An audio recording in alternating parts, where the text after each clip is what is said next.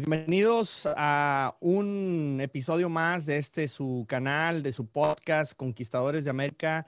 Y estoy muy contento porque por fin tengo a una persona que conozco desde hace mucho tiempo a través de las redes sociales, nunca en persona, hemos platicado en algunas ocasiones.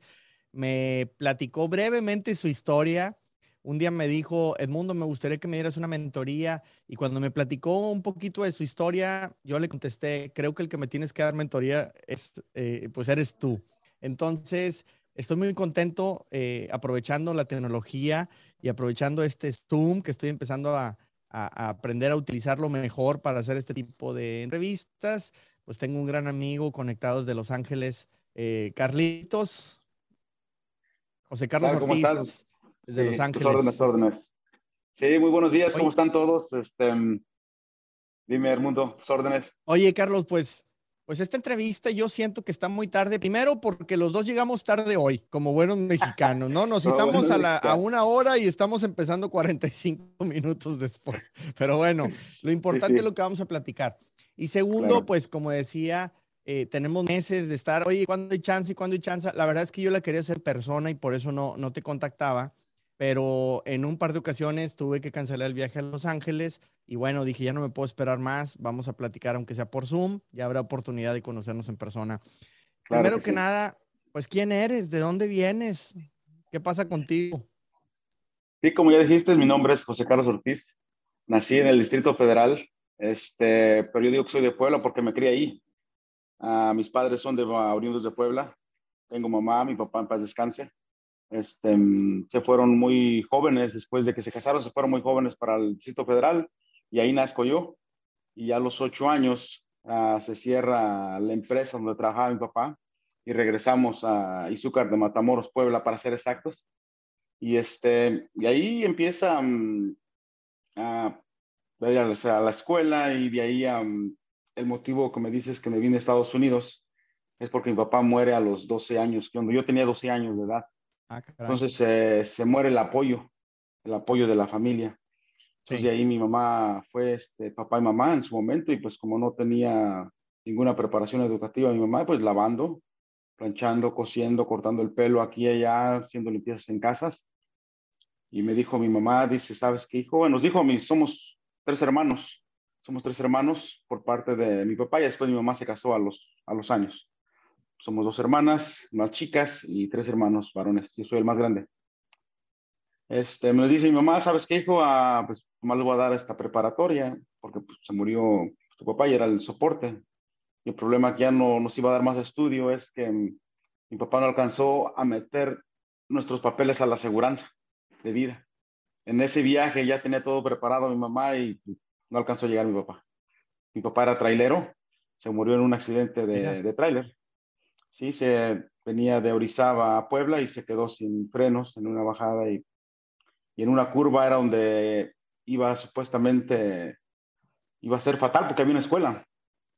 Y mi papá piensan las, los, los, los peritos que por no querer estrellarse en la escuela se salió y se estrelló en unos eucaliptos. Es donde se, se muere mi papá en el accidente automovilístico y de ahí, este, pues se mueren los sueños, porque yo, mi sueño era ser arquitecto, era ser arquitecto. Sí, pues no se dio y ya cuando dice mi mamá, ¿sabes qué? Pues nomás hasta la prepa, como era el más grande, dije, mamá, la prepa es gratis y la verdad, pues, pues no, se me quitaron todas las ilusiones. Todas las ilusiones se me pues, quitaron. ¿Cómo no? ¿Qué, ¿Qué, golpe tan duro, pero bueno, dentro de, del dolor, pues al menos el saber que se fue como héroe, se puede decir tu papá, pues eh, algo de orgullo tiene que dar, ¿no? Este, dentro de la tristeza y el, y el pesar. Y entonces acabaste la prepa y, y, ya no, ya no dijiste, pues se acabó el tema de arquitectura, no, no voy a continuar. ¿Qué hiciste? No, y primero te agradezco que hasta primera, ahorita en casi en 36 años, escucho ese comentario que dices acerca de mi papá como un héroe, no lo había pensado hasta ahorita que estás comentando y te lo agradezco de corazón, te lo agradezco de todo corazón, este, mm, nunca lo había pensado así pero sí, porque había una escuela primaria y sí iba a haber una desgracia ahí, pero gracias por el comentario que usted bueno, de, de hecho, pues yo estoy muy conectado con ese tema de, del transporte porque pues mi abuelo fue transportista, mi papá también, y, y, y, fue la razón por la cual yo me vine a Estados Unidos para abrir un centro de servicio para camiones Y, y, bueno, una de las cosas que me he dado cuenta, y sobre todo ahora en la pandemia, es que de entrada los traileros o los choferes de camión, como le decimos en México, los traileros, pues son héroes porque de entrada es una profesión que no es muy bien vista. O sea, tú no puedes presumir ser chofer de un camión como si fuera un arquitecto, un doctor, ¿no? Eh, un empresario, otra cosa. Pero el chofer de camión hace una función impresionantemente vital para la economía. Y por otra parte, eh, pues de sufrir esa discriminación, pues ahora en la pandemia, pues ni modo de decir van a hacer home office, ni modo de decir que... No, no se puede. Que, no, o sea, y ahora todos los que nos guardamos en casa o los que pudimos guardarnos, pues nos podíamos ir al supermercado a comprar fruta, verdura, comida, etcétera. ¿Y quién la trajo? La trajo un, troquero, un camionero, un trailero. Entonces, he hablado mucho recientemente de eso y por eso también contacto. Ahora, pues el, el evento, obviamente tu papá más héroe lo hace, ¿no? En, en mi opinión. Gracias, muchas este, gracias. El salvar, ir a estrellarse con una, con una escuela, pues imagínate lo que hubiera ocurrido, ¿no? Este, sí, sí, sí, bastante, una desgracia fatal, sí. Eh, sí, este, no, no, no cabe ni la secundaria, no cabe ni, no más hay que ver la secundaria. Porque cuando se muere mi papá, no, ni la prepa, o sea que cuando se muere mi papá yo iba, yo primero, iba primero de secundaria, tenía 12 años. Entonces ahí se me, honestamente, se me mueren todas las ilusiones. Yo, ¿qué voy a hacer aquí en México? No, y la verdad, más acabé la secundaria y terminando la secundaria, mi mamá se viene a Estados Unidos 10 meses. es cuando yo entro a la preparatoria, pero entrando a la preparatoria, me tiré al vicio. Yo desde que se murió mi papá empecé a tomar. Empecé a tomar.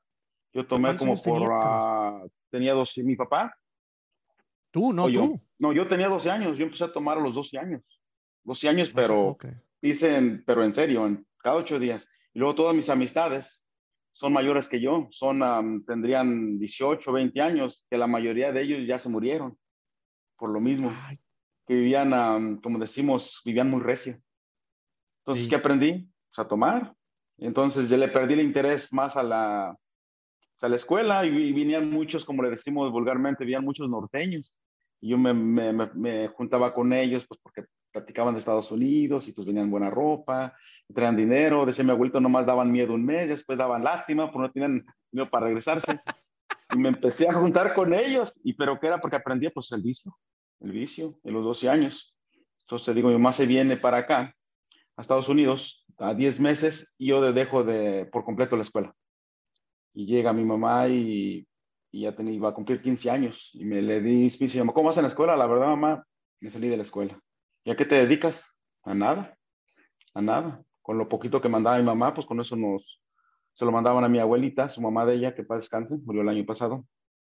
Este, el, el año pasado, ya hizo un año, un año pasado mi abuelita, y entonces ella nos daba de comer, teníamos nuestra casa, muy humilde, muy humilde nuestra casa, y este, pues se regresa mi mamá y pues se da la sorpresa que su muchacho, el más grande, no iba a la escuela ya. Entonces duré como tres meses, le dije, ¿sabes qué, mamá? Yo me voy sí o sí a los Estados Unidos, ¿me das permiso o no? Ya había hecho un grupo de los amigos que iban, lo te digo, los mentados norteños, que llegaban en noviembre y se regresaban como en, en mayo, porque pues ya, ya se les había acabado el dinero. Sí. Y sí es donde yo me vengo para Estados Unidos a la edad de 15 años. A los 15 años me vengo a Estados Unidos con muchos sueños, con nada de inglés, sin ni un dólar en la, en la bolsa. Pero ¿qué crees cuando llegamos a los Estados Unidos? Se me olvida el propósito. Se me olvida el propósito. Me olvida. ¿Y qué hiciste, Carlos? Ah, pues venimos, este, bueno, mi mamá primero habló con un tío, un hermano de ella que está aquí. Este, le dice, ¿sabes qué, hermano? Este, pues, mi hijo si quiere ir para allá. Pues está muy chamaco, dice que no lo van a aceptar para trabajar. Dice, pero pues se va. Y se va, se va a ir con fulano y fulano. ¿Sabes cómo está fulano y fulano? Y pues, andan, andan mal. Pues mándamelo, a ver qué hacemos aquí. Y sí, mi tío pagan, él, sabe que él se compromete a pagar mi coyote, que en aquel entonces eran 300 dólares. Eran 300 dólares. Ahora son miles y este, miles de dólares. Ahora están dependiendo, si quieres pasar por el cerro son 6 mil, 8 mil o por la línea 12 mil, 15 mil dólares por ser mexicano. Entonces me vengo con todas las ilusiones, me venimos un primo, de mi misma edad y con un amigo que se había robado la novia, que, por cierto, desertó del, este, de la militar, porque iba a ser militar y de cierta, pues le ganó el amor y nos venimos. Nos venimos los, los cuatro. A, él ya había venido a Estados Unidos, ya sabía supuestamente un poco, nos venimos a la aventura, pero pues yo traía ya apalabrado el coyote para que me cruzaran. Nos venimos a tres días en camión, llegamos a Tijuana y empieza la travesía. Empieza la travesía. Es una experiencia que hasta la vida, tortas en menchina, al güero, que no se me ha olvidado jamás. Jamás, jamás se me ha olvidado dónde vengo. Y estoy agradecido con Dios porque pues, estoy con vida. Estoy con vida porque sí se, a veces tenemos un poquito de, yo a veces me pongo a platicar con gente que nos dice, oh, malenchistas que vendaron la, el país, y que no, no, mi hermano, no sabes lo que dices. Pasar ilegal a Estados Unidos, se rifa uno el pellejo. Sí. Se rifa uno el pellejo. No creas que es, sí, yo te entiendo que malenchistas, ella la puedes hacer también. Para mí el, el si hubiera no existe, y le pues no pasó. No estoy allá, me tuve que venir a Estados Unidos Sí, te digo, ah, venía con muchos sueños, traía muchos sueños, sin un dólar en, el bolsillo, nada de idioma y, cruzamos, logramos cruzar después de una semana, cruzamos a... ¿Sí me escuchas? Sí, sí, sí. Sí, llegamos, llegamos, este, llegamos a cruzar a, a Los Ángeles, California. A Los Ángeles, California. Llegué en el 90, en, el, en julio del, del 87. No me acuerdo la, bien la fecha, más como 14, 16, pero el julio sí, de, 1987. Y aquí con mi tío, el que te comento, ah, que pagó el coyote, pues me dice, no, hijo, pues estás muy chico, estás muy flaco, pesaba yo 100 libras, me medía yo como unos 50, si no te van a dar trabajo. Este, entonces llego y me la pasé como pues, un mes de vacaciones aquí, sin hacer nada, porque pues no, no me daban trabajo, no me daban trabajo. Pero ¿qué pasa? Que se me olvidan todos los sueños cuando llego. ¿Y por qué se me olvidaron los sueños? Porque yo ya traía el vicio del alcohol. 12, eran tres años. Y aquí me fui más recio, aquí me fui más, aquí decía un señor, a un papá de un amigo, en paz descanse, su papá, que nos come la ciudad. Porque aquí está todo a la mano, alcohol, drogas, pandillas. Entonces, uh, se me olvidó, me comió la ciudad. Me acuerdo que como a los tres meses le hablé a mi mamá, ¿sabes qué, mamá? Ya no va a ser un año. Aquí me voy a quedar. Yo creo que yo soy de aquí, porque me encantó. Me encantó Estados Unidos. Y te digo, llego a, tardé un mes de vacaciones y ya pues ya te empiezan a mirar mal, dicen que el muerto y el arrimado los tres días se apesta y ya los tíos, los primos me empiezan a ver mal y pues vas a buscar trabajo y aquí se paga la renta. Al mes me empezaron a cobrar renta. 100 dólares, me acuerdo. Y por semana, por semana, tenía que pagar unos 20 dólares que decimos aquí de marqueta para comer. Sí, para comprar. Gracias a Dios, mis primos, sí, los, mis primos los más grandes de una tía, uh, ellos pagaban mi, mi, renta. Pagaban mi renta, me apoyaron por un año, me he resido con ellos. Me pagaron mi renta por un año y me pagaban la comida. Por seis meses me la pagaron. Pero es como yo estaba chico, 15 años, no crees que le tenía yo mucho amor al trabajo, conseguí un trabajo, uno de unos paisanos me consiguieron un trabajo, hacía como que trabajaba, como que no trabajaba, pues estaba yo chamaco, yo no, no pensaba nada, la verdad. No valora las cosas, ¿no? No, no, nada, nada. Yo estaba esperando el fin de semana que me pagaran para comprarme un paquete de cervezas, tomar viernes, sábado y domingo, y el lunes igual, igual, igual pasaron muchos años, pasaron muchos años y este, mm, mi primer logro que hago, me compro mi carro a los 16 años. Ajá.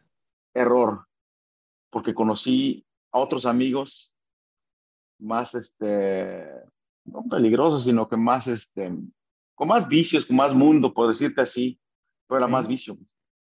Entonces me, me unía. más, más cosas, ¿no? Sí, luego como traía un carro, en ese entonces un carro 260 Z Datsun Deportivo, el niño de 16 años, yo lo había comprado, pues me sentía soñado. Me sentía soñado, pero seguía tomando, seguía tomando. Entonces a los 16 años pruebo la droga. Okay. Pruebo la cocaína. Entonces te digo, ahí se me perdieron todos mis sueños que traía yo para acá. qué grueso, Y se va, y se va haciendo más grave mi vicio y este, entonces empecé a faltar a mi trabajo. Sí. Entonces me dicen los paisanos, dice, ¿sabes qué? Si no te presentas, te van a ir descansando un día menos, un día menos, un día menos, hasta que te corran. Y sí, eventualmente me corrieron, me dieron trabajo los primos, donde trabajaban en el textil, por cierto. Y, y ahorita estoy en el textil porque desde México, es que te comenté que mis papás se fueron para el Distrito Federal. Había un tío, hermano de mi mamá, que él este, mm, que se hizo, fue ingeniero textil, ingeniero textil, o técnico textil más bien, porque estuvo, lo mandaron un curso a Pensilvania, sus patrones, allá en el Distrito Federal. Entonces él fue trayéndose la gente de Izúcar para Puebla, digo, para el Distrito Federal, y ahí los fue entrenando.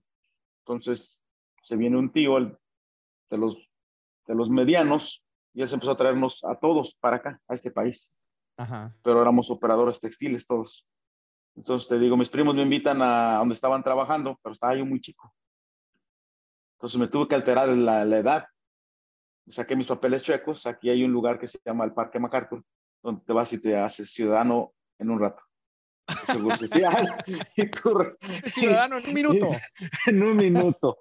100 dólares, pagas 100 dólares, te compras tu, este, tu tarjeta verde, tu green card, y pues me altero le da a 24 años a 24 años. De, del social y eso, ¿no? Te avientan oh, sí, sí, todo original y pues ya, porque si te, aquí te requerían, aunque fueras ilegal, te pedían tu documento, tu green card y este, seguro social. Y sí me meten mis primos ahí, pero yo estaba más del lado de la diversión. Imagínate, 16 años. Sí. Con carro y mi primer cheque que agarré aquí uh, en la quincena fue de 400 dólares. Wow. Y Hice matemáticas hice matemáticas y eso es lo que hubiera yo ganado en México en seis meses. Sí, claro. Fue cuando le dije a mi mamá, ¿sabes qué? Yo de aquí soy, de aquí ya no me voy. Sí. Y luego imagínate, mi pago era 100 dólares de renta. Cuando yo empecé a pagar mi, mi pago y 20 dólares de comida, ¿cuánto me quedaba? Si ganaba 800 al mes, es una fortuna. Exactamente. Y más para un muchacho de 16 años. Sí, pero siempre he tenido algo bueno, ¿eh? Y hasta la fecha mi esposa me dice, tú tienes algo muy bueno. Tú eres muy ahorrativo. Tú siempre ahorré dinero, siempre ahorraba. De hecho, este, mi mamá queda viuda. Uh, después, a los tres años, se junta con un señor y el señor fue el que me prestó 100 dólares para venirme en el camión para Estados Unidos. Ok. Este, y él me dijo, mira muchacho, te voy a dar un consejo. Siempre aguarda la mitad de lo que ganes. Fue uno okay. de los primeros mentores. Aguarda la mitad. Si ganas 100 dólares, aguarda 50 y te gastas 50. Pues siempre fui muy ahorrativo. Pero en ese entonces no, no lo metía uno al banco, al colchón al sí. colchón. ¿Qué pasa? Que se lo doy a un familiar y el familiar sale que se lo roban y seguido se lo robaban y pues seguido, seguido salía desfalcado. Desfalcado. He Pago mi Toyota 300. Cualquier cantidad de veces eso, ¿no? De, de, de, a veces entre nosotros mismos somos los que nos robamos. Sí, sí, sí, desafortunadamente. Y entonces, um, pero digo, mi, mi vicio iba en aumento, empecé a trabajar menos, me empecé a gastar el dinero que tenía ahorrado. Uh, dejé de mandar dinero, digo, se me olvidó el sueño, dejé de mandar dinero a mi casa, a México. Y, este, ¿Y qué pasa? Como a los 17 años, yo creo que mi primera novia, mi segunda novia, la embarazo. Y me hago papá a los 18 años. 18 años me hago papá. ¿Eso te hizo parar? No, no, no, no. De hecho, seguí, seguí, seguí. Si te digo detalle por detalle, yo era semana con semana tomar y drogar, tomar y drogarme. Yo sí era muy irresponsable. Y luego, después de ahí, que este, ya que me, ya que me, ya que me casé, o me junté más que nada, pero no me casé, me junté, de ahí no he dejado de trabajar. Pero me regreso cuando empecé al vicio, que empecé a, a faltar en mi trabajo y me consiguen trabajo mis primos. Sigo faltando. Entonces llegué a trabajar un día nada más a la semana por andar en la calle. Nada. Dije, ay, no, ya no lo voy a hacer para el gas y ya no tengo ni para comer. Claro. Y al final, ¿qué crees que pasó? Me quedé sin trabajo, me sacaron de la casa donde vivía con mis primos y viví por, en mi carro por seis meses. Wow. Seis meses. Seis meses.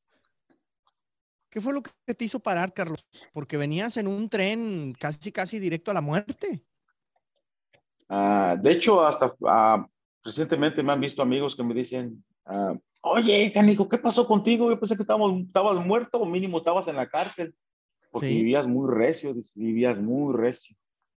muy recio. Te digo, lo primero que me hizo parar un poquito, que ser más responsable cuando sale la mamá de, mi hijo de, embarazada, de mi primer hijo. Mi primer hijo tiene 31 años. Okay. Yo tengo 50. ¿Te imaginas niños haciendo niños? Sí, exactamente. Y de ahí, pues también, pues su mamá era, tenía, yo tenía 16, casi 17, ella tenía 15 años. Otro problema.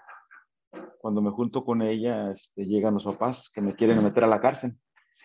Claro. Dice, es que lo vamos a meter a la cárcel. Dice, venimos por nuestra hija. Le dije, ¿por qué? Porque usted sabe que ella es menor de edad. No, caray, no, no sabía. Yo ella me dijo que tenía, yo, ella había dicho que tenía 23 años, imagínate. sí, le dije, no, ella me dijo que tiene 23 años. No, me sacan el acta de nacimiento. Y si eran casi dos años más chica que yo. Wow. Dije, pero hay, hay dos cosas que no me pueden meter a la cárcel. La primera, yo también soy menor de edad. ¿Cómo? Sí, está ahí, menor de edad. Y la segunda, los papeles, está embarazada su hija. Entonces vivíamos en un, en un garage. Un garage que, por lo cierto, todavía nos rentó un papá de una amiga, que todo, por cierto, todavía es nuestra amiga, es mi comadre ahora, su esposo es mi compadre. Este, muchas anécdotas con ellos. ellos me rentaron el garage. Pero un garage, sí feo, ¿eh? ¿No crees que? No, no, pues seguramente el papá de, mi, de la mamá de mis hijos, este, señor cubano y la señora de Jalisco, nos echan la mano, nos echan la mano y empiezan a condicionar, porque ya venía el bebé, nos empiezan a ayudar a condicionar el garage y este, y pues agarrar dinero donde se podía, agarrar este, mantención del gobierno, estampillas y digo, ya trabajaba yo, pero como no era muy trabajador, pues me daban tres días, cuatro días, pero pues, sigue trabajando, tenía que seguir trabajando. Y de ahí pues nace mi hijo, yo sigo tomando, sigo drogándome. En ese inter que nace mi hijo, yo choco, choco mi deportivo, choco, choco mi, mi, carro, mi primer carro que me compré por andar tomado, me quedo dormido en el freeway y se despedaza el carro. Gracias a Dios no me pasó nada. No, no, no ah, yo bien listo, me paso al otro asiento y llega la policía y ¿qué pasó? No sé, me quedé dormido, es que traía un tipo, el carro de quién es, no, el carro es mío pero porque no sabes quién lo manejó, la verdad es que lo, lo recogí en una cantina, me dijo que vivíamos por el mismo lugar y pues yo la verdad me quedé dormido. Y me creyeron, me creyeron, pero pues perdí mi carro. Perdí mi carro y anduve en el autobús por varios años, ¿eh? varios años. Pero seguía en aumento, seguía en aumento mi, mi vicio, pues tomar, drogar, tomar, drogar. Este, pero siguiendo trabajando, ¿eh? Nunca perdí trabajar. Nunca perdí trabajar. ¿Cómo lo paraste? ¿Cómo lo paraste? La verdad, yo paré, paré hace, mm, hice una pausa como hace unos 11 años, dejé de tomar como 8 años, pero fue porque tuve principios de cirrosis. Ok. Empecé a obrar sangre, dice día el doctor, empecé a obrar el, hígado en pedacitos. Me dice, ¿sabes, Kira? No te quiero quitar tu dinero, este, vamos a hacer una cosa. ¿Tomas? Sí.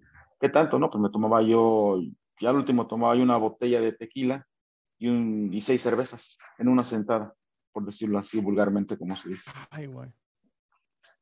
Entonces, primero dejo de, dejo, de, dejo de tomar un año y si no tomé nada. Pero el año que regreso, cuando se me acabó mi tratamiento médico, empiezo a tomar más fuerte. Más. Más. Tomé como por otros, no sé, otros tres años, yo creo.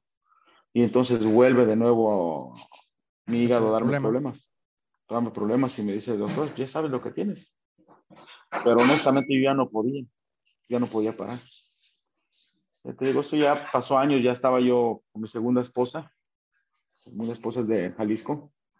Tengo cuatro niños, Steve, Joseph, Carla y Carlitos. Steve y Joseph son de mi primer matrimonio y Carla y Carlitos de mi segundo matrimonio.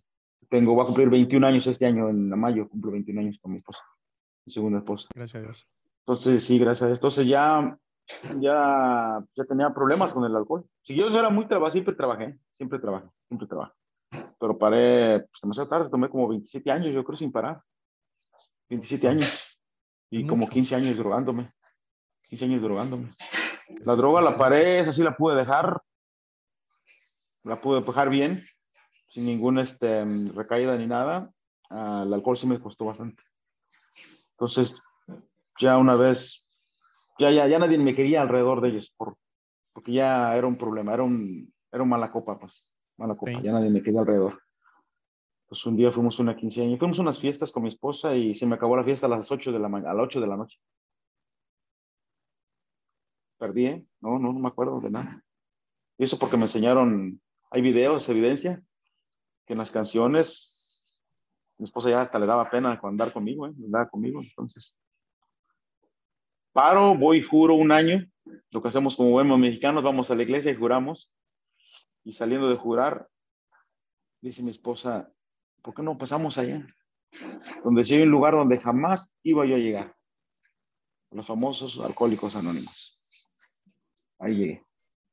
¿Llegaste? Ahí Alcohólicos anónimos. Sí, sí. Sí me ayudaron bastante. Sí me ayudaron bastante. Me ayudaron a, a conocer quién era realmente el problema, el, que mi vicio, el vicio del alcohol, la droga es una enfermedad que solamente uno con la ayuda de Dios puede uno parar. Sí. Y sí paré este, por ocho años, por ocho años. Los primeros tres años fueron un, un infierno, ¿eh? Yo no sabía hacer nada. Me acuerdo que las veces que llegaba a ir a México me preguntaban, oye, ¿cuál es tu hobby en Estados Unidos? Imagínate, ignorante yo, ¿eh? ¿Cuál es tu hobby? ¿Qué es hobby? ¿Qué significa eso? Imagínate, yo estando en Estados Unidos. No, pues un hobby, que te gusta, biking, surfing. Oh, no, yo tomo y me drogo los, yo, yo tomo y me drogo los fines de semana. Se me quedaban y yo, pues mis amistades, que los que fuimos, fuimos a la escuela, los últimos compañeros que fuimos a la secundaria, varios son profesionistas, y ellos sí, tienen, juegan golf y juegan tenis y este, hacen hiking y la bicicleta. Y digo, no, pues yo tomo y me drogo los fines de semana. Trabajaba seis días, siete días, le digo, no, no, no hay chance de ser, de ser ningún hobby.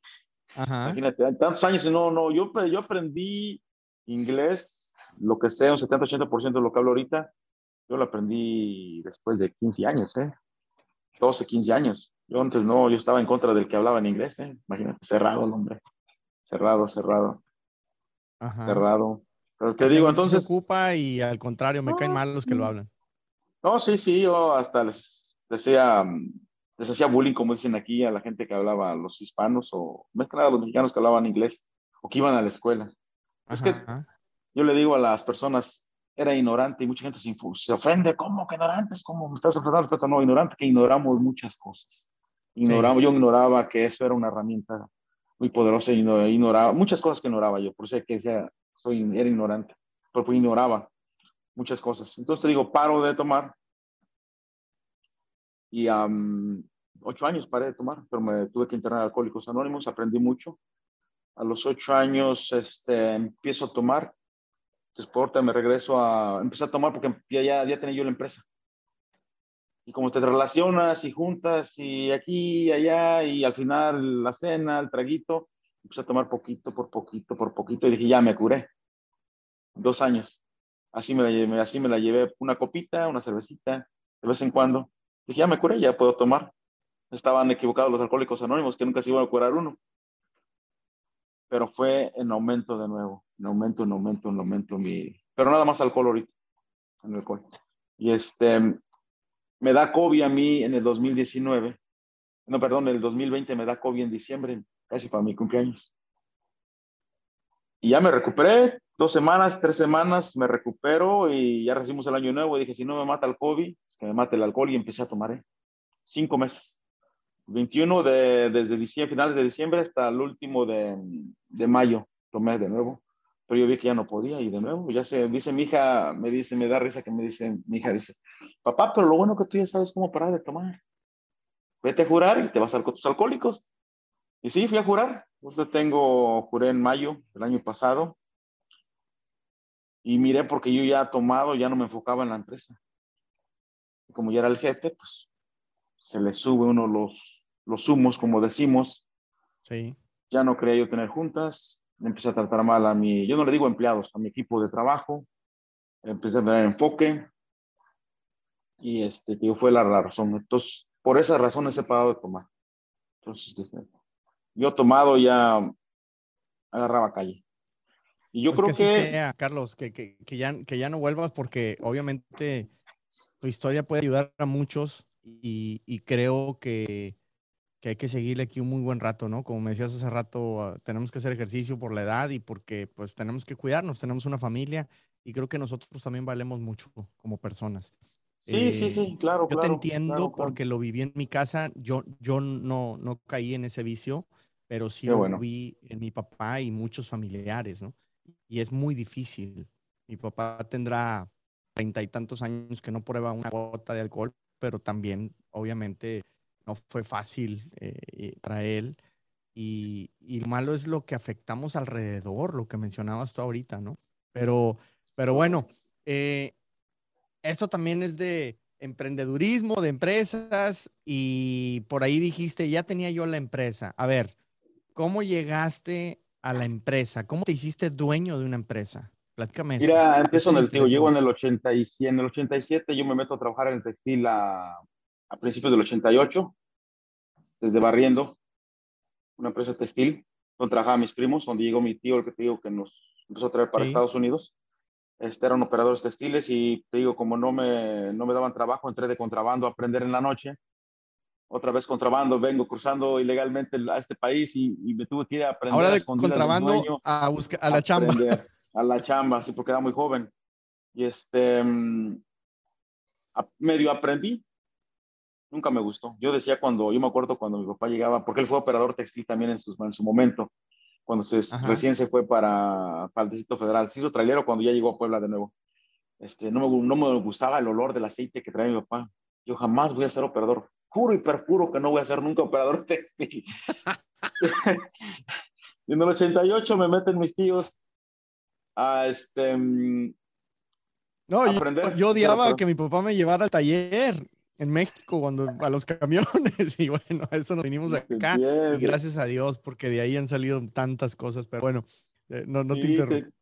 Sí, te digo, entonces me meten a aprender contrabando textil y me hago medio operador textil. Entonces ya llegan mis primos y hablan con el dueño, señora Patrick Quinn, el señor estoy vive, tiene ochenta y tantos años, es de Irlanda. Otro de mis mentores, otro de mis mentores es el señor. Este, a mí me dicen por mal nombre Lobo. No tengo ni bello ni nada, pero así me dicen Lobo. Este, me dice, ¿sabes qué? Este, mi primo quiere trabajar. Dice, pero pues está bien chiquito, dice, y bien flaco. Dice, no, se va a poder, no me, no me, no me podía yo cargar los rollos de 40 libras. No me los cansado. Entonces me dijo, vamos a hacer una cosa, vamos a ponerlo a barrer. Ya, barrer, y lavaba su camioneta del patrón y barría. Y decía como que trabajaban. Este, y ahí duré, yo creo como unos, unos tres años, unos tres años de operador textil, pero nunca me gustó, nunca me gustó. Y entonces en el Inter me voy a, me voy a Chicago y a Nueva York. Estuve como un año afuera. En Chicago estuve de jardinero. No me gustó tampoco, estaba allí en los fríos, tenía que pasar a las 3 de la mañana helando con cuatro pantalones, guantes, cuatro chamarras no me gustó, me voy con otros paisanos a, Nueva York, ahí mismo de jardinero, tampoco me gustó, ahí ganaba uno muy bien, pero no me gustó y me regreso a Estados Unidos, me regreso a California. Y ahí llego y yo con mis primos me daban este trabajo de operador, no me hicieron dar trabajo mis primos, porque pues tengo mal, tenía yo mala, hasta la fecha tengo mala fama, ¿eh? Ya nadie me quiere. Ahorita la gente que me conocía, te dije el comentario que me hizo unos amistades que me vieron, poco a poco he ido a, ahorita muy importante mi reputación, la cuido ahorita bastante. Entonces a mis no, pues no te a chamba, este, fui a buscar trabajo a otro lado y me dieron, me dieron trabajo. Pero en el Inter me dice, el que era patrón de ellos, dice, Lobo, dice, no trabajes de, no trabajes para nadie, dice. Entonces él me iba a ayudar a poner este, una flota de fletes. Dice, vete con Marvin, era un, un, señor morenito, un afroamericano, dice, ve que trabaja con él que te enseñe con él y yo te voy a dar material para que tú lo muevas. Te voy a prestar para que te compres tu camión. Ok. Te hagas transportista. No, lo acepté. dije, no, Patricio, pues, estoy bien fuerte, 18 años. Dice, ¿tú crees que a los 35, 40, 45, 50 años, tú crees que vas a poder seguir de cargador? Me quedé, no, me valió. Más, lo tuve loco. No, yo sigo igual. Entonces, te digo, fui, en esa compañía fui ascendiendo de barrendero y luego de shipping, pues, cargador, de receiving, de cargador también, descargando contenedores de hilo, operador, de control de calidad. Pero como que sé yo que trabajaba, no estaba como jugando. Me tenía que mantener ya. Entonces, ya no me dieron trabajo mis primos, me tuve que ir a otra compañía y ahí de operador y las friegas de operador, la verdad, mis respetos para mi equipo de operadores y los que saben de textil, mis respetos, porque hay que trabajar 12 horas. Las jornadas son 12 horas, te dan cuatro máquinas y hay que darle duro, hay que darle duro, con todo. duro, con todo.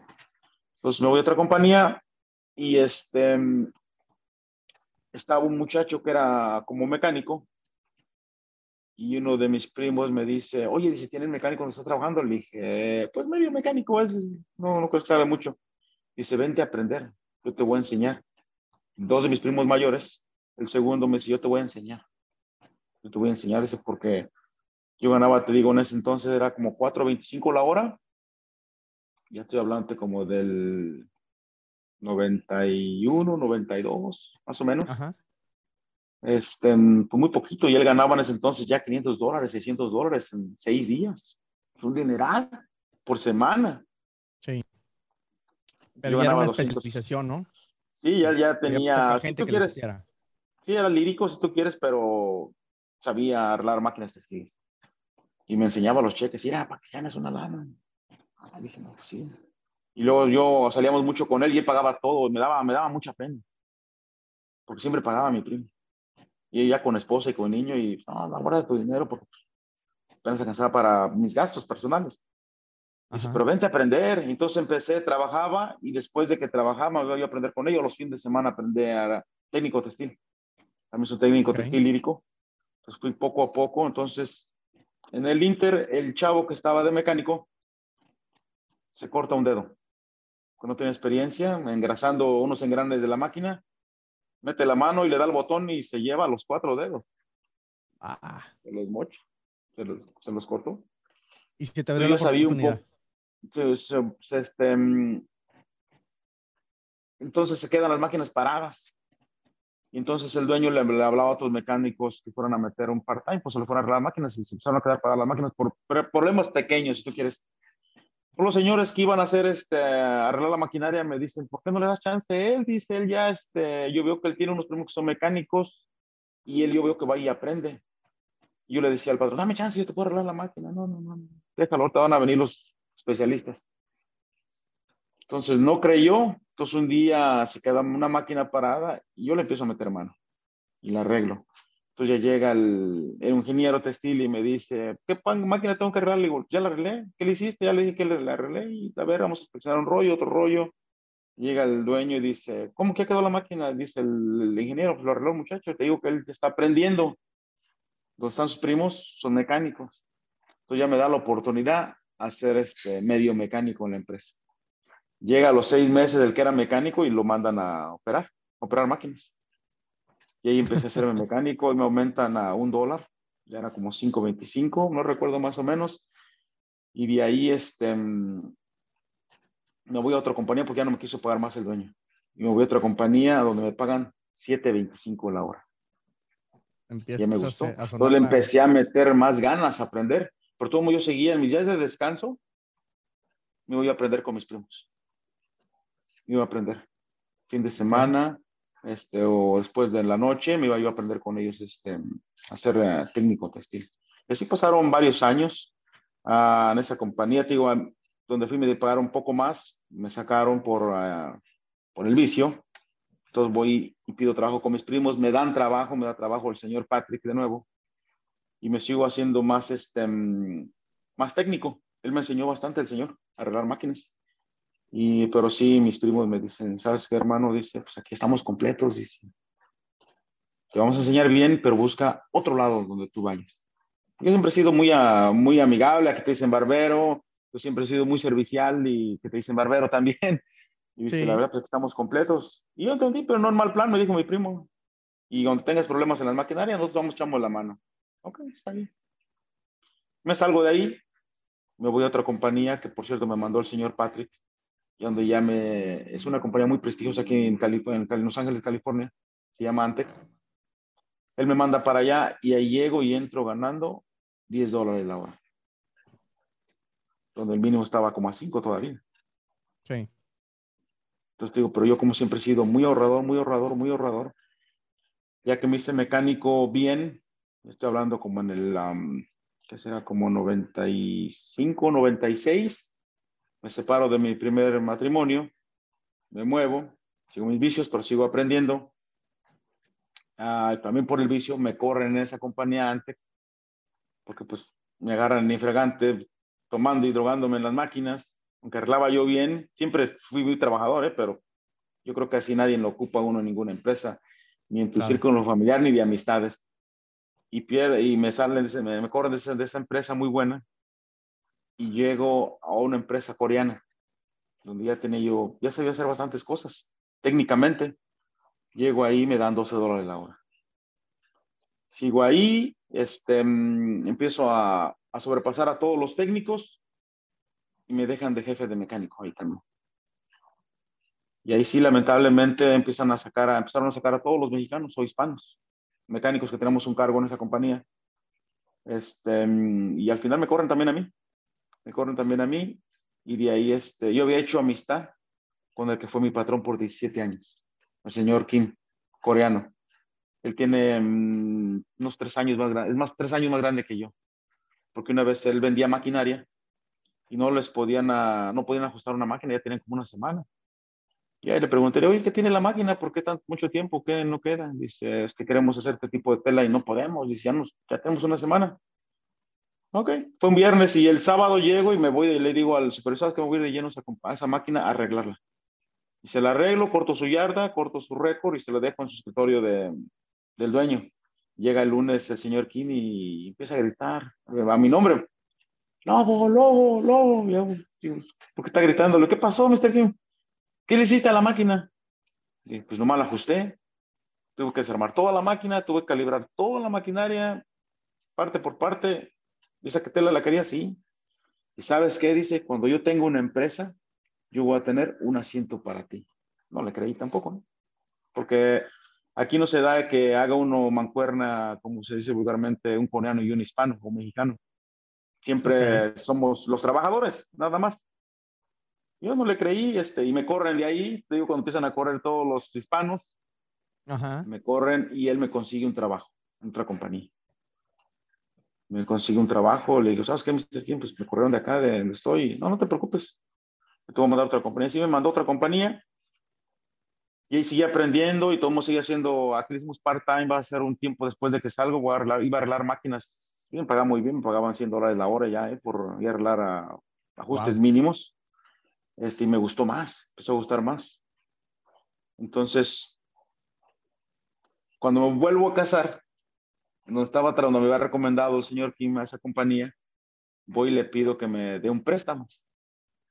Y me dice, se llama, la compañía se llamaba Elaine. El señor David Lee me dice, ¿qué no tienes dinero para casarte? O que le digo, sí, pero pues quiero tener este extra. Y ya me da, me, ahí me dio un buen consejo, dice, te voy a dar un buen consejo, dice. Nunca prestes dinero, jamás. Y me hizo un cuento, dice, yo tenía un hermano, porque ellos, ellos, él nació en Brasil, es coreano, pero nació en Brasil. Nació en Brasil. Y ahí tenía un brother, muy brother, le dice que le pidiera dinero. Su papá siempre ha sido de dinero, el señor uh, Lee, este, que le pidiera dinero a su papá porque iba a hacer un negocio. Y eso papá le dijo, ¿sabes qué, hijo? Diles a tu amigo y vas a ver quién es tu amigo. Y ya le dijo el amigo, ¿qué pasó? ¿Qué dijo tu papá? Dice, prefiero perder tu amistad y no mis 10 mil dólares, porque si te presto dinero voy a perder mis 10 mil dólares y tu amistad. Y sí, ¿qué creo que pasó? No, no, ya no le habló. Pues me, me dijo esa, mm, como esa explicación. Yo por eso no presto dinero. Y se me quedó, ¿eh? Y se me quedó hasta la fecha. Qué lástima, tío, pedir un préstamo. Sí, sí. lo que me dijo, no, espérame, entonces una de las unas cositas que me fue aprendiendo y me dijo, dice, te voy a dar otro consejo, dice. En nuestra cultura coreana hay tres veces para que la suerte te vaya a ser rico. A lo mejor ya te pasó una, ya te pasaron dos, ya te pasaron tres, a lo mejor todavía no te pasa ninguna. ¿Y cómo me doy cuenta o cómo la identifico? con las corazonadas. Bueno, entonces sigo trabajando ahí, sigo trabajando y este, voy a pedir aumento porque ya empezaba a traer clientes, ya tenía yo dos clientes. Ya era el el técnico, el jefe de la compañía, era supervisor, uh, corría la empresa y este, empezó a traer clientes. Entonces le fui a pedir un aumento porque pues, ya traía clientes. No, que me baja el salario, me, me, quitó las horas de trabajo y no me gustó. Y ya voy con el señor Kim Benego, le digo, ¿sabes qué? Este, pues otra compañía, este me bajó el sueldo. ¿Cómo que te bajó el sueldo? Sí. No, no te preocupes, dice. No te preocupes. Vamos a darle las gracias y vete de vacaciones. ¿Te acuerdas? Me dice, ¿te acuerdas que te dije cuando yo tuviera una empresa, te iba a llamar? Pisando, cocinando algo, dice. A ver si se da. Yo te hablo. Entonces ya doy las gracias con el señor Lee y sabes qué, pues mejor no, de ganar poquito aquí, mejor voy a ganar poquito otro lado. Entonces yo quiero seguir trabajando porque quiero seguir generando pues claro. dinero, ¿sí? Y me salgo de la compañía y a los tres días me habla Mr. Kim, dice, ¿sabes qué? No, ¿Ya te fuiste de vacaciones? Le dije, no, aquí estoy descansando en la casa, vente, vente, pero ahorita vente, vente, deja de hacer lo que estás haciendo y regresa, vente aquí a la compañía. Me dio la dirección y llegué.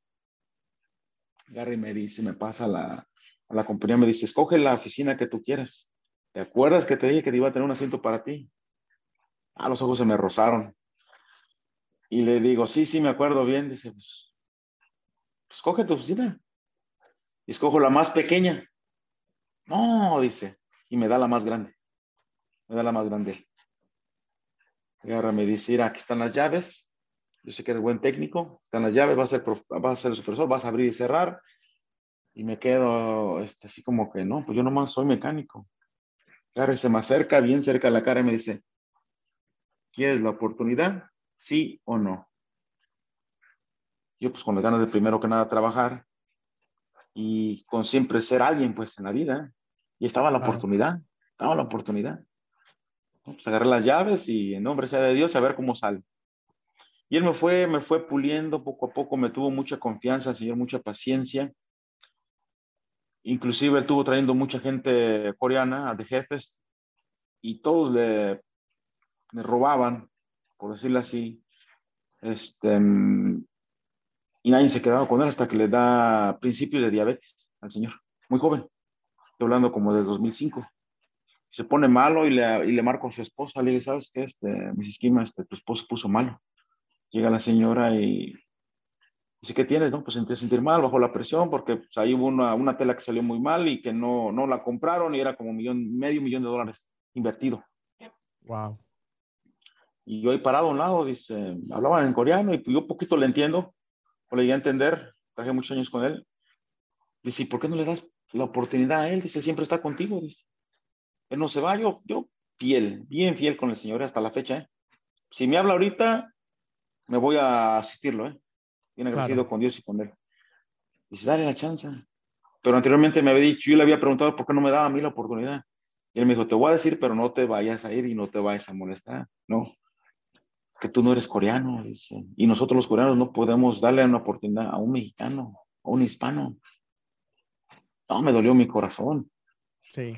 Pero yo más le seguimos echando más ganas. Mira, mira. Sí, sí me parezco. Tengo, le hago broma, mi esposa se molesta porque le digo que mm, muchos de mi familia por parte de mamá parecemos, chinos. Le digo que soy 5% chino, le dije. soy la china poblana, ahí nació la china poblana, le dije. Sí. Siempre hago esa broma y mi esposa se molesta. No digas que eres 5% chino. Entonces, por eso tengo los ojos arrasgados porque mi familia, este, corren por ojos rodeados. ¿Por qué? No sé, la verdad no sé. Porque entonces me dice, le dice la señora a su esposa, pues dale la oportunidad. A veces voltea y me mira. Es cierto, dice, tú siempre has estado conmigo. Vamos a hacer una cosa, dice. Te voy a dar en el 2005 meses. Te voy a dar la oportunidad un año, dice. Y si el año no das el ancho, ¿qué? Le digo, me corres. O me regresas del mecánico o lo que tú quieras. Ok. Vamos a hacerlas. Vamos a hacerlas. Y ya me deja cargo de toda la empresa el señor Kim. Pero me seguía este, entrenando el señor. Y si yo me comprometí, me comprometí, pero te digo, seguía yo con los vicios. Pues. Y ya como a los seis meses me llama a la oficina. Siéntate, Carlos. ¿Yo qué pasó, Mr. Kim? Que yo te estimo mucho. Pero si no cambias dejas tus vicios, tu comportamiento, vas a perder trabajo, vas a perder familia y vas a quedar como un día me quedaba, me contaste, vas a quedar en la calle, dice. Y es muy brillante, dice. Es muy brillante. Y él siempre me mencionaba, cuando tú seas a la, cuando tú tengas tu empresa, eso te va a servir. Cuando tú tengas tu empresa, siempre me decía, siempre creyó en mí el Señor, siempre creyó en mí. Ni yo creía en mí, pero él creía en mí mucho. Entonces, mira, te voy a dar un dinero, te me vas, me dijo una mala palabra en inglés, en una semana quiero cambios. Ok, llego con mi esposa y tenía problemas también con mi esposa, mi esposa actual, se llama Zaira. Este, ¿sabes qué, mujer? Este, me voy para mi tierra. Me dio dinero Kim para que piense bien. Ah, no, me hizo caso mi esposa. Agarro y compro vuelo y me llevo mis hijos los más grandes. Me los llevo a meditar. Regreso y empiezo a hacer cambios, hacer cambios que por cierto hasta la fecha me dice Mr. King, yo pensé que ibas a cambiar, pero no tanto, dice. Cuando dejaste de tomar, dice, ahí cambió tu vida, dice. Cuando dejaste de tomar, ahí cambió tu vida. Tú regreso y empiezo a hacer cambios poco a poco, poco a poco, poco a poco, puedo hacer cambios, cambios, se dejar de, tomar este puro, voy alcohólicos y me sigo entregando más a la compañía. Él empezó con 40 máquinas Después se asoció con otros, otros paisanos de los coreanos y él tuvo 150 máquinas. Después salen peleados porque los señores no pagaban la renta, ellos tenían que pagar la renta. Salen peleados y sacamos 100 máquinas. Las pusimos donde estoy ahorita localizado yo. Y este fue donde como el 2006, 2007, que no duró mucho la asociación, como de 2005 a 2000, como un año, año y medio. Nos movemos, pero yo me encargaba de todo. ¿eh? me encargaba de todo, menos de firmar cheques. Traía un equipo de como 80, 80, 80 personas. Wow.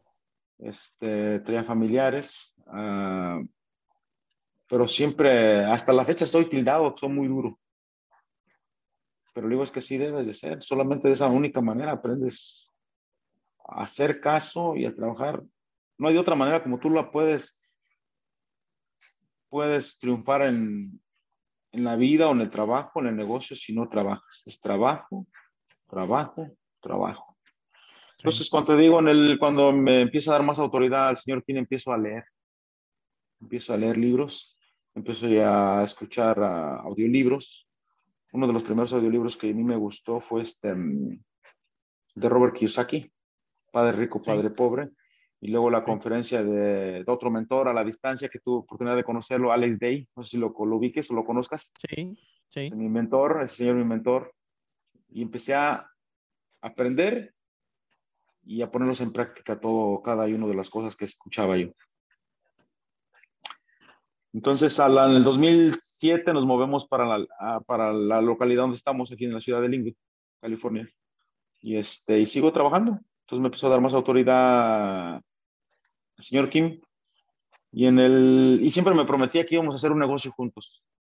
Entonces abro un restaurante y le digo, ¿qué pasa usted tiene? No me tocaba. Espérate para el siguiente negocio. Y él me dijo, y él me dijo, ¿sabes qué tienes que guardar? Y ves que los judíos así piensan, tienes que guardar, siempre aguarda el 10% de lo que tú estés ganando. Un día lo vas a ocupar. ¿Por qué lo vas a ocupar? Porque en un préstamo en un banco te piden el 10%. Donde quiera te piden siempre el 10% sí, hasta la fecha, este, bueno, ahora gracias a Dios ya como ya incrementaron los porcentajes este, de ahorro, y sí, empecé a ahorrar, a ahorrar, y entonces ahorraba, y cuando abrí su restaurante, digo, aquí tengo el dinero, patrón, y este, no, no, no, para el próximo, para el próximo. Entonces abrimos, el segundo fue una, un negocio de LED, de LEDs, de anuncios luminosos, pero lo fuimos a poner a Guadalajara. Guadalajara y digo, pero yo no sé nada de esto de, de electrónica pusimos una compañía muy bien, pues allá junté a familiares de mi esposa, este, abrimos la empresa, la tuvimos por tres años y nunca dio nada porque la gente, allá tuve mala, mala experiencia, ¿eh? no, la gente no, a la distancia no trabaja. Inclusive, ¿sabes quién me ayudó a abrir la, la empresa ya? Ahorita es contador oh, del difunto Jorge Vergara de Omni, OmniLife, creo que se llama la compañía. OmniLife. Él, es, él es contador, él es de Ciudad, Ciudad Guzmán, de mi esposa él me ayudó a abrir la empresa. Y cómo tenemos que hacer exactamente, pero no se dio. Nomás se gastó como 300 mil dólares en esos tres años. en producto y gastos. Y yo ahí metí este 50 mil dólares.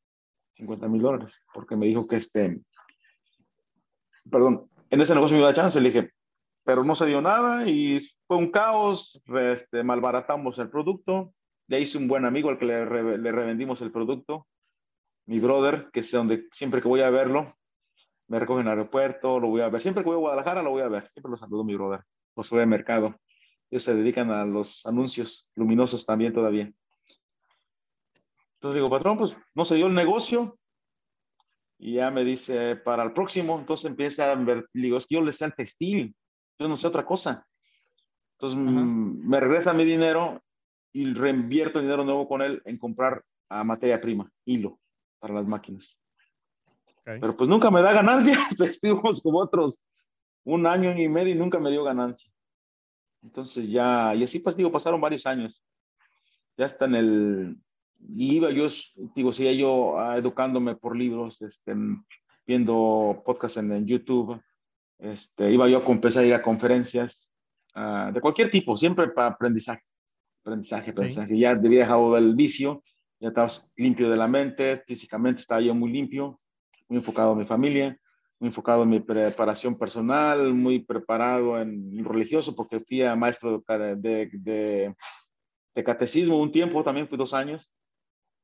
Este, siempre pues, preparándome, preparándome, preparándome, y ya en el, este, en el 2013 fui a comprar una maquinaria y me dice el señor el dueño de la maquinaria, dice, mira Carletos, tengo unas máquinas ahí.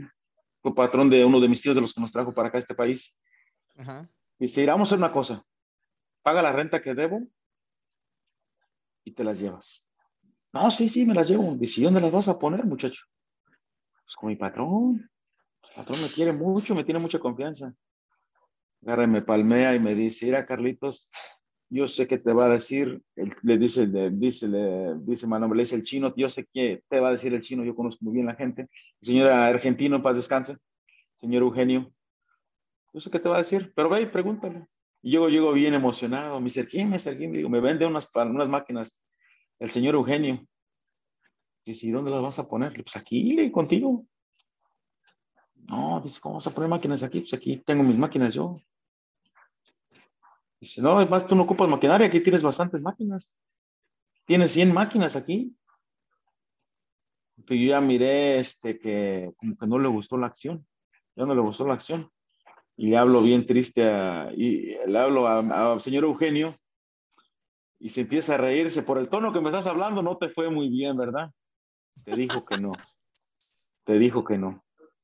Y otra cosa que aprendí, me dijo, mira, te voy a enseñar algo, muchacho.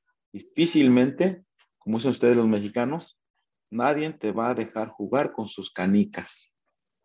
Claro. ¿Qué dice? Quisiera, hablaba en tercera persona, dice, Eugenio ya está viejo, muchacho, porque fue un señor mucho de nombre, fue ingeniero este, mm, textil y fue ingeniero de, de aviación. Uno de sus hijos, por cierto, es mecánico de aviones, el señor Eugenio.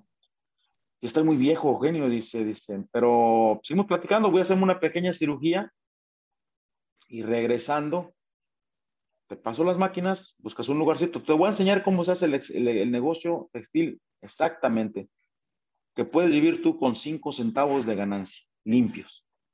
Ay, me interesa. Pero ya que de la cirugía, va la cirugía el señor, cuando yo sabía que iba a salir de aquí de la cirugía y marco y me contesta una de sus hijas y llorando. Digo, hola Mónica, ¿cómo estás? Pásame a tu papá, o más bien, ¿cómo salió de la operación? Y suelta el llanto más. Falleció. ¿Cómo que falleció don Eugenio? Sí, pues tenía cáncer. No sé, no era una, una operación sencilla. Cáncer de pulmón porque el señor fumó, fumaba mucho, o sea, fumaba como tres cajetillas diarias de cigarros. Wow. Y se murió el señor Eugenio. Digo, ¿y la maquinaria? Dice, pues la verdad, pues debe mucho dinero y se perdió la maquinaria. Pero yo ya traía la, yo ya traía la inconformidad, yo no estaba trabajando ya a gusto. El mundo, ya no estaba trabajando a gusto yo en esa compañía. Porque ya había llegado al tope. Era el vicepresidente de la empresa. Y ya mi mente, tanta información, dijo Alex Day, tanto análisis, causa parálisis, digo, si no lo pongo a emplear, inclusive mi esposa me decía, oye, tú vas a acabar loco con tanta que escuchas podcast ibas a seminarios, me metí hasta Amway, OmniLive, me metí hasta mm, Herbalife, fui a, a, cursos de Robert Kiyosaki, que a veces me salían en el ojo de una cara y yo siempre queriendo emprender, porque ya tenía el gusanito. Pero en, en, algún lugar me escuché que tengo que, en el libro de mm, El hombre más rico de Babilonia, tengo que empezar en lo que sé. pues me encanta el textil. Entonces, hago un trato con un cliente en Nueva York, que hasta la fecha es mi cliente. Muy buen señor. Me prestó dinero en su momento para maquinaria. Íbamos a comprar una máquina y voy a, tuve la oportunidad de ir a Italia a un show de máquinas y traigo la información y él iba a poner la mitad del dinero y me dice el señor, ah, ¿sabes qué? Pero no podemos hacer trato hasta que yo hable con tu patrón, no me lo tomes a mal, pero tú no vas a ser su empleado. Bueno, de modo. Llega el señor de Nueva York, viene a hablar con el señor Kim y lo desanima y ya no compra la máquina. Y dije, ¿sabes qué? Hasta aquí. Hasta aquí. Entonces pasaron los meses y un día le digo al señor Kim, ¿sabes qué, patrón? Este, en tres meses te entrego inventario de toda la empresa, checa bien todo, me voy. ¿Cómo que te vas? ¿Te vas a ir a otro lado? ¿Ocupas más dinero? ¿Te, puedo pagar más? ¿O, ¿O qué pasa? Le dije, no, le dije, voy a hacer lo que a mí me gusta. ¿Y qué te gusta hacer? Dice, voy a tener mis propias máquinas. ¿Para qué quieres máquinas? Aquí tienes todas. Sí, pero esas son tus maquinarias, señor. Yo nomás soy no, pero eres el vicepresidente, pero nomás de nombre. Nomás de nombre. Y yo quiero tratarle en mi propia experiencia, porque ahí aprendí que no, el hubiera no existe. ¿Lo haces o no lo haces?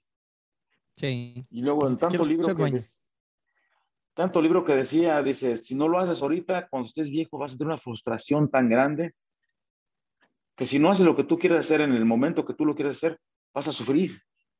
Y yo ya sufría ya sufría. Estoy hablando, ya tenía yo 44 años, 43, 44 años ya. Pero para eso yo me había preparado. Un día fui al... Hay una anécdota muy chistosa. Se la escuché a, a, Jim Carrey, el actor, que él cuando empezó a ser actor, viste que hizo un cheque, un cheque de 10 millones de dólares. ¿Yo qué hice? Me busqué un billete, ahorita te lo enseño, un billete de un millón de dólares. Y yo había escuchado anteriormente cómo hacer, mi contador que me hacía los taxes personales, le he dicho que, que quieres una, una, empresa, me dijo, muchacho, para hacer una empresa tienes que tener, abre tu cuenta de bancos, dale vida, dale vida a una compañía y empieza a meter eh, tus ahorritos o lo que puedas a la compañía y saca una tarjeta de crédito de la compañía que abras y vete haciendo gastos. Va dándole vida a la compañía.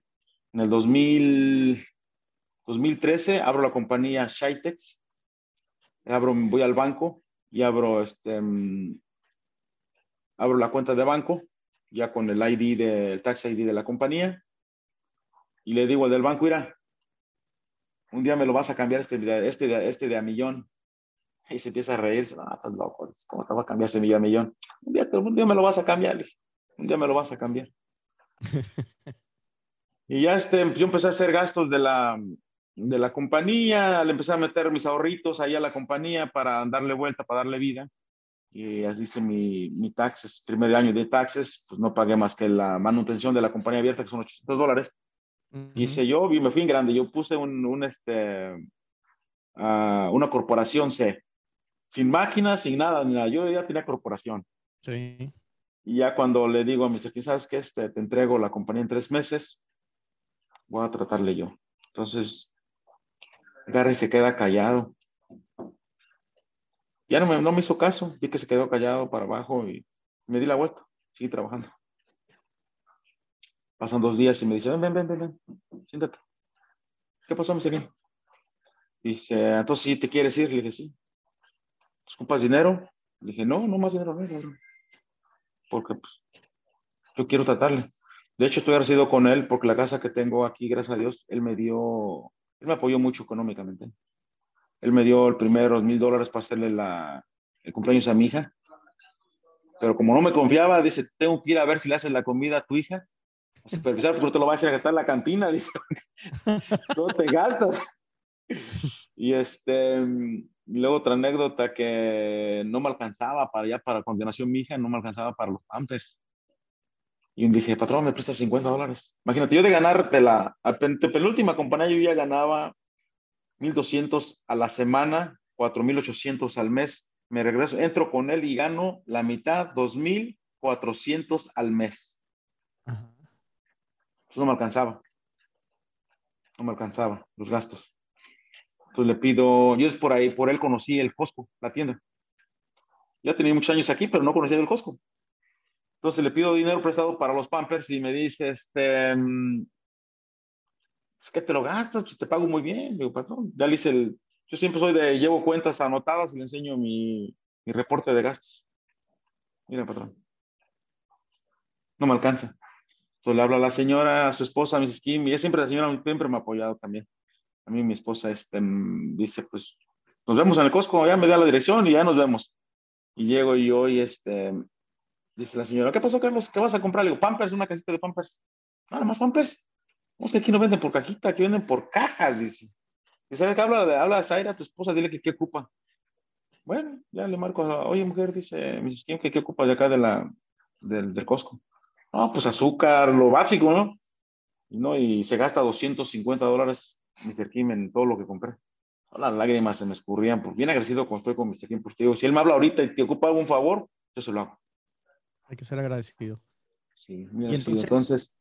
me aumenta, te digo, y ya después, una vez quisieron robar la compañía, no me dejo robar, me golpean.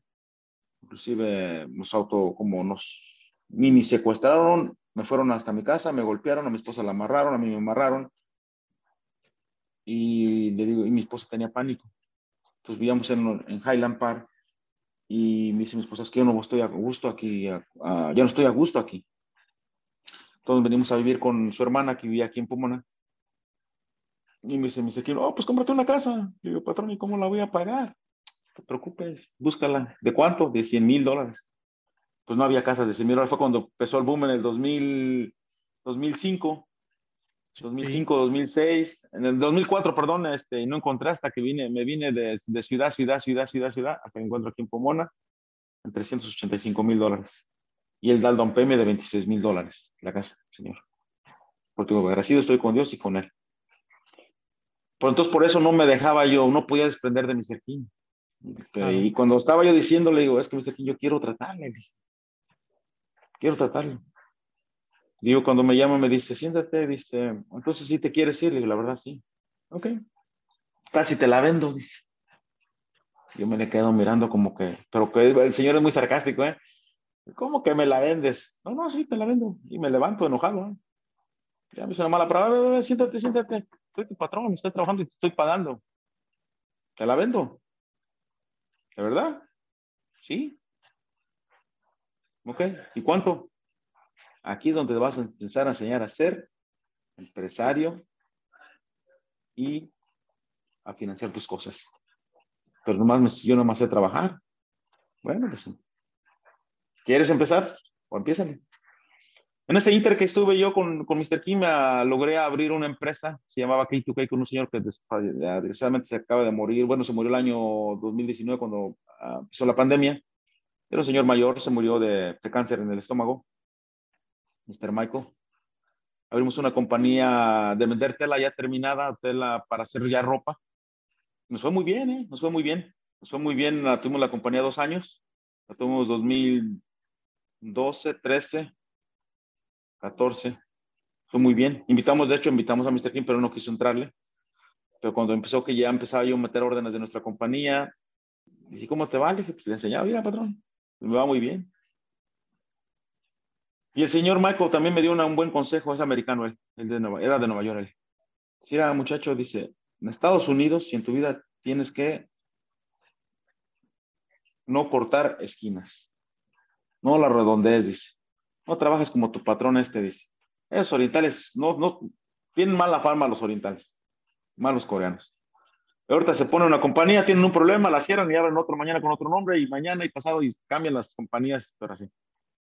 Entonces le digo a Mr. Michael, digo, ok, déjame, déjame, déjame analizo, patrón, cómo este, va a ser la propuesta y voy con Mr. Michael, Mr. Michael, sabes que ya sí me prende la compañía.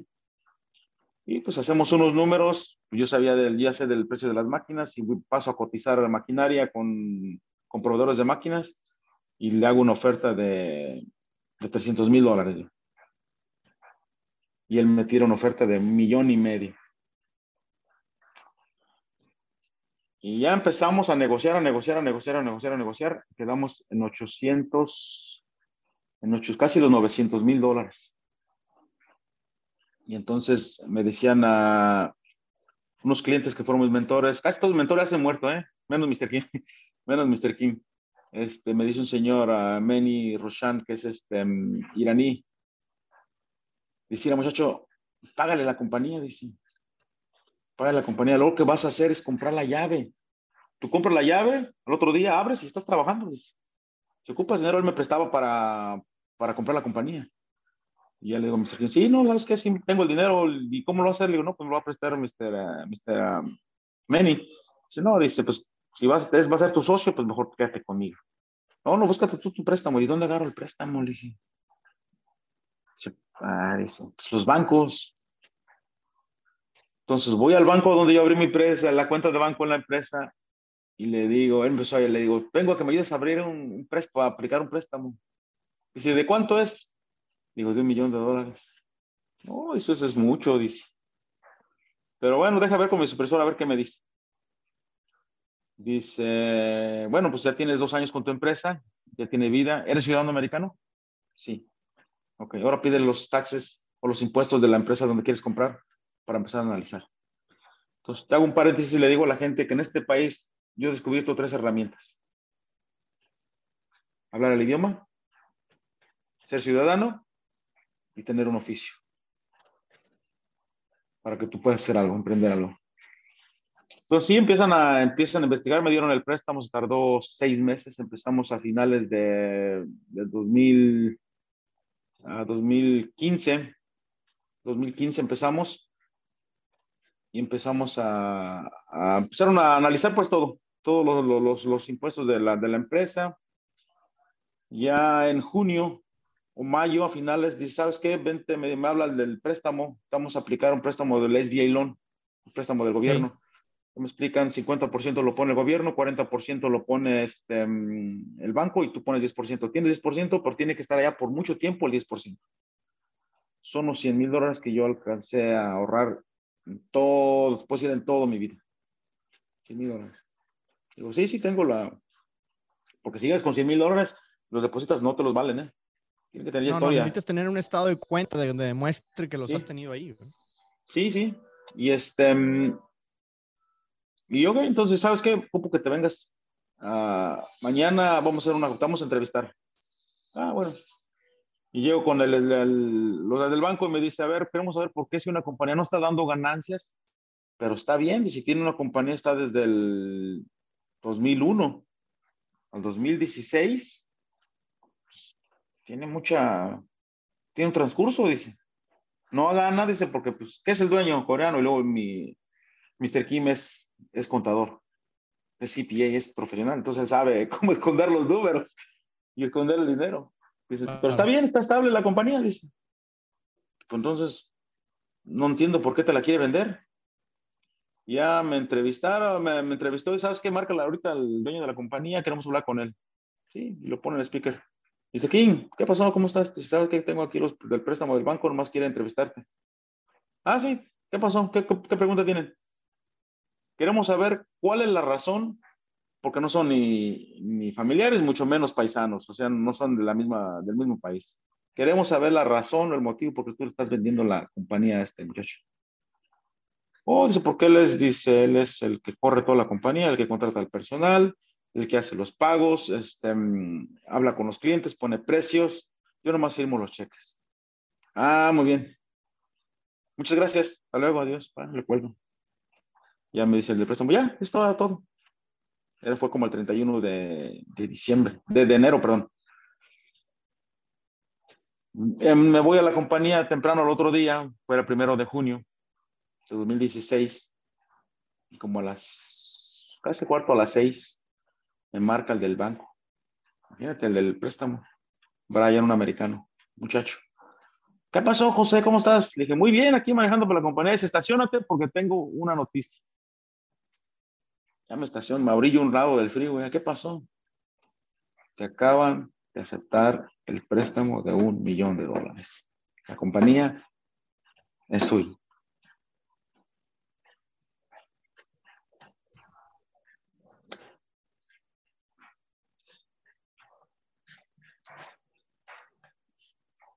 Me pongo a llorar contigo. qué, qué, qué, qué, increíble, qué, qué, qué orgullo, qué, qué increíble sentimiento, ¿no? Sí.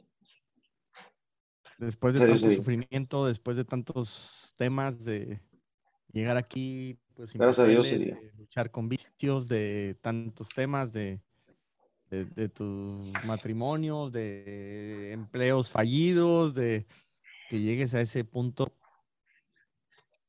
Gracias a Dios se eh, dio al mundo, se dio. Bien bendecidos. Mi esposa dice, tú eres un chiqueado de Dios. gracias a Dios, sí. Cuando yo me di cuenta al mundo que con Dios puede hacer todo, para mí en primer lugar es Dios. Siempre digo, Gracias a Dios. Primero Dios. todo lo bueno es Dios. Y me dice, te aprobaron el préstamo. La compañía es tuya. Yo llegué bien motivado, bien contento, le hablo a mi esposa, porque mi esposa, ni mi esposa creía que, dice, no, viejo, cómprate unas maquinitas viejas, empieza como todos empiezan, pues la verdad. Claro. Dije, no, le pues está la oportunidad, bueno, pues tú sabes, es la única cosa que no le eché caso mi esposa, la única cosa. Y me decía, la compañía es tuya.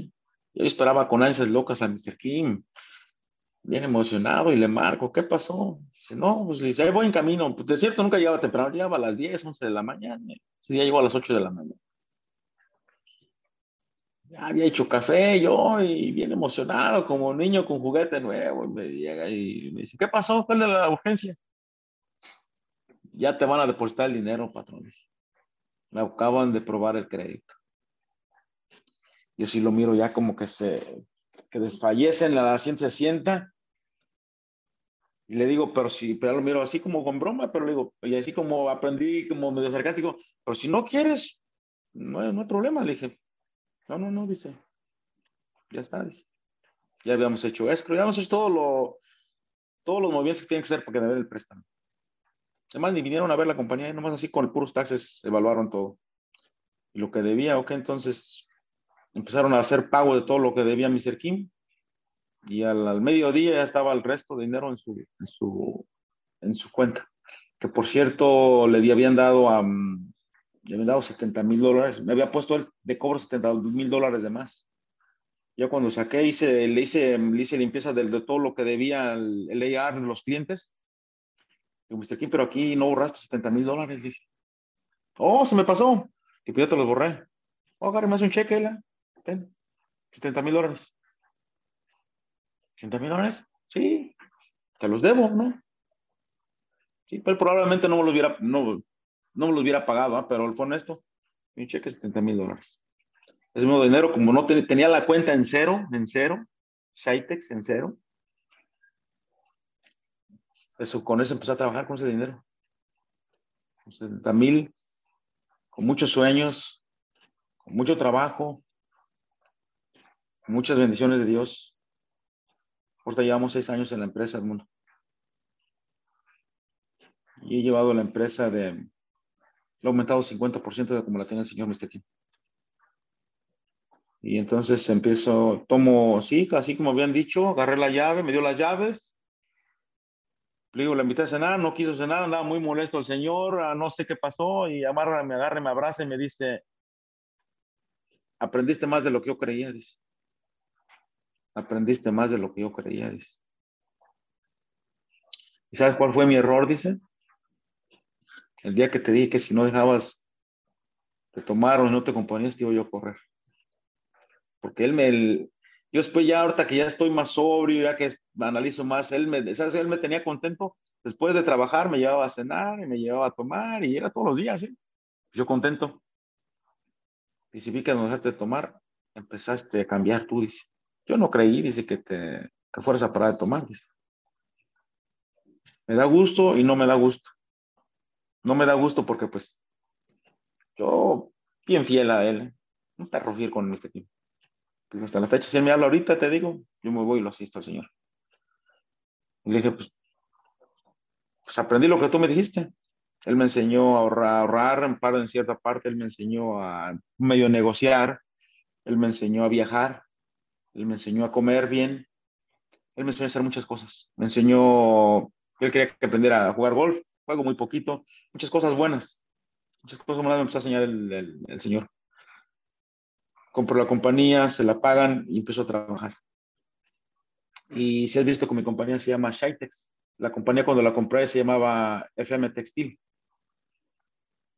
Le cambié el nombre, le quité el, el, nombre de la compañía, voy a ponerle Shitex, porque digo, no quiero hablar más del señor, pero los, los, orientales saben jugar con el sistema. Entonces, ¿qué pasa? Cuando empiezo a pasar a, a cambiarlo todo a mi nombre, había cosas que no había pagado y había, había multas que hacer. Como el de la luz, había que dar una multa porque no pagaba a tiempo. Este, de la renta tuvo que dar un, un depósito más, 10 mil dólares más. Este, no tenía aseguranza de Workers Comp como por tres años y me pedían 100 mil dólares de, de, de, down payment o de, de entre para que me dieran la aseguranza. Entonces me, me dijeron de Workers, me dijeron varias, varios proveedores, el único que te podemos sugerir y no te, pues, no te lo tenemos que sugerir. Cámbiale de nombre a la compañía. Empieza, empieza de empieza cero. fresh, empieza de cero. Y pero pues, como Carlos, ya tenía Shite. Sí, sí, ya tenía Shites y ya. ya tenía me imagino que luego se viniera una serie de, de, problemas, obstáculos que a mí me gustaría que, que los platicáramos. Eh, no quiero entretenerte más, pues estoy robando mucho tiempo en, en sábado. No, bien, no, es, una, es una gran historia. Yo quisiera dejarla por hoy ahí. Me gustaría que hiciéramos una más porque yo creo que se viene una segunda historia que es el cuando ya tienes tu empresa. Me gustaría sí, que, sí, claro, con mucho que, gusto. La, que, la, que la platicáramos eh, en, en, en, una siguiente ocasión. Eh, de momento me dejas con unas emociones increíbles y me gustaría que los que lo están escuchando se quedaran también así y, y después platicáramos de todas esas broncas que se vienen cuando ya emprendes.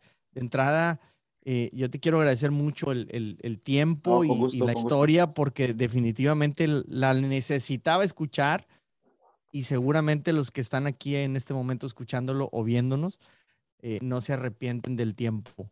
Entonces, más eh, deseos tengo de conocerte en persona y conocer tu empresa. No, con gusto. Te, te digo, hasta mucho, yo puedo Carlos, ir hasta que, me, que te hayas abierto de esa manera y gracias.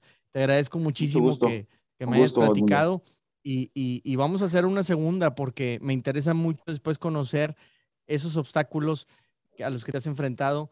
Me diste muy buenos consejos que nos, nos van a servir muchísimo a todos. Y pues de eso se trata este canal, de compartir estas historias para que nos motivemos, para que veamos cuáles son los problemas que podemos enfrentar y sobre todo para que juntos ayudemos al que viene detrás, ¿no? Para que ojalá eh, pudiéramos darle un empujoncito y nosotros los latinos aquí en Estados Unidos y los que están en Latinoamérica que quieren venir acá, pues no se enfrenten a lo mismo. Te agradezco sí, la, la puede, historia, te agradezco que te agradezco que lo hayas compartido y bueno, vamos a dejar para, para una segunda parte eh, Claro eh, sí, la, la claro historia sí, de, de la empresa. Con mucho gusto. Te Muchísimas gracias, te Carlos. platicaré todo lujo de detalles ya lo de la empresa. Que le puede servir a Gracias. mucha gente. Pues muchísimas gracias, mi querido Lobo. ya me gustó. Este, y, y pues eh, vamos a seguir en comunicación. Te agradezco muchísimo. claro que Y sí. gracias a todos los que estuvieron aquí escuchando este Saludos episodio. Es largo, pero es intenso y me, me encanta. Así es que muchas gracias a todos que están aquí. Y ya saben, eh, por favor, compártalo, denle like. Y aquí sigan a, a- también a mi amigo Carlos. Eh, Carlos, ¿estás en redes sociales? Sí, sí, sí, sí, claro que sí. ¿Cómo En estás? Instagram y en este ¿Cu- ¿Cuál es tu, tu en- Instagram? En Instagram se me hace que estoy a Carlitoso71, se me hace.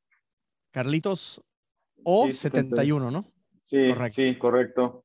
Muy y en bien. Facebook, pues mi nombre, José Carlos Ortiz. Muy Sí. bien, pues ahí está Carlos eh, en Los Ángeles, un mexicano que ha logrado el éxito. Gracias es un verdadero conquistador de América y bueno, seguimos en este, en este camino de seguir conquistando este gran mercado. Un abrazo a todos los que aquí estuvieron. Muchas gracias, Carlos. Saludos a todos. Hasta luego, el mundo.